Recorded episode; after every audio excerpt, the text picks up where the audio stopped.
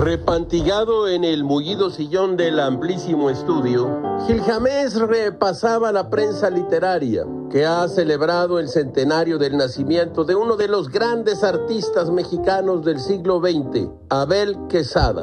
Nacido en 1920 y muerto en 1991. Le pertenece a Monsiváis la idea de que Quesada es el fundador moderno de la sátira mexicana. Tuvo razón, sobre todo si pensamos que humor, ironía y sátira no son la misma cosa aunque compartan fronteras. Quesada fue tocado por un don y de varios talentos, la capacidad para hacerse querer por el público y la virtud que poseen artistas para convertirse en nómadas de los géneros, historietista, caricaturista, guionista, esos eran, eso eran sus cartones, guiones, escritor, pintor, y un próspero hombre de negocios.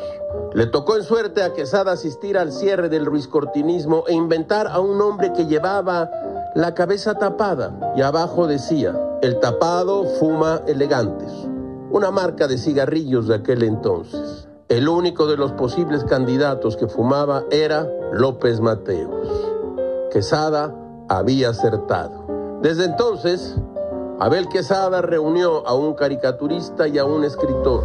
Gil parte a unas inmerecidas vacaciones y regresa a este espacio el martes 5 de enero del 2021 a ver si le traen algo los reyes. Felices fiestas.